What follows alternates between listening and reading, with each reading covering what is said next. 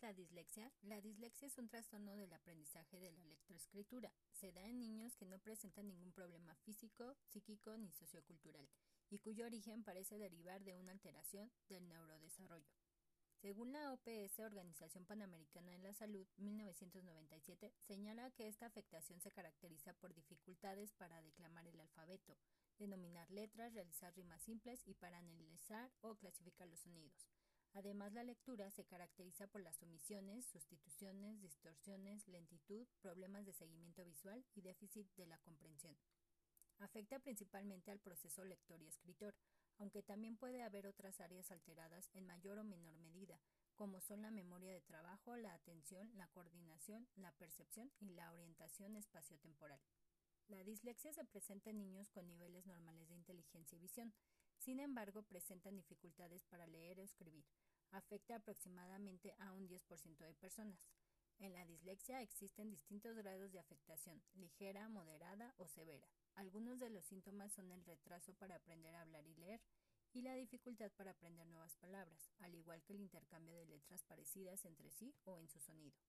Esta afectación no tiene cura, sin embargo, la mayoría de los niños con dislexia puede salir adelante en la escuela con la ayuda de tutores o programas de educación especializada. Uno de cada diez niños tiene dislexia. El principal problema que tiene la dislexia es que no es compatible con nuestro sistema educativo, pues dentro de este todos los aprendizajes se realizan a través del código escrito, por lo cual el niño disléxico no puede asimilar ciertos contenidos de materias como conocimiento del medio, porque no es capaz de llegar a su significado a través de la lectura. El niño o niña disléxico debe poner tanto esfuerzo en las tareas de lectoescritura que tiende a fatigarse, a perder la concentración, a distraerse y a rechazar este tipo de tareas. Los padres y profesores procesamos esta conducta como desinterés y presionamos para conseguir mayor esfuerzo, sin comprender que estos niños realizando estas tareas se sienten como si de repente cualquiera de nosotros nos viéramos inmersos en una clase de escritura hebrea. Ahora una colega nos informará acerca de algunos aspectos de la dislexia y de los niños que la padecen. Ella es Aurora Valle Domínguez y trabaja en el IMAT, en el Instituto Mexicano para la Atención del Desarrollo del Niño, ubicado en Insurgente Sur, 1888. Bienvenida, Aurora, ¿cómo estás? Bien, gracias y gracias por la invitación. Gracias a ti. ¿Serías tan amable de responder algunas preguntas acerca de la dislexia? Claro, con gusto. ¿Es importante una detección temprana de la dislexia en los pequeños? Es fundamental. Entre más rápida sea la detección, será más fácil atacar el problema y el niño logrará una mejor adaptación en el ámbito escolar. Su detección será esencial y evitará con la intervención posterior mayores dificultades escolares y emocionales. ¿En qué etapa escolar se debe de detectar? Lo más factible es en el inicio de la educación primaria, ya que es cuando los niños comienzan a leer y a escribir, pero se puede detectar desde preescolar, pues sus dificultades surgen en este periodo. ¿En qué periodo de preescolar se puede detectar y qué problemas se presentan? En tercer año de preescolar, es decir, el último, que es donde los niños comienzan a leer y escribir un poco. Dentro de este periodo escolar las dificultades serán más evidentes, aunque existen niños con dislexia que ya muestran dificultades en los aprendizajes básicos, colores, formas, rimas, etc. Y no solo en el conocimiento de las letras. ¿Por qué surge la dislexia?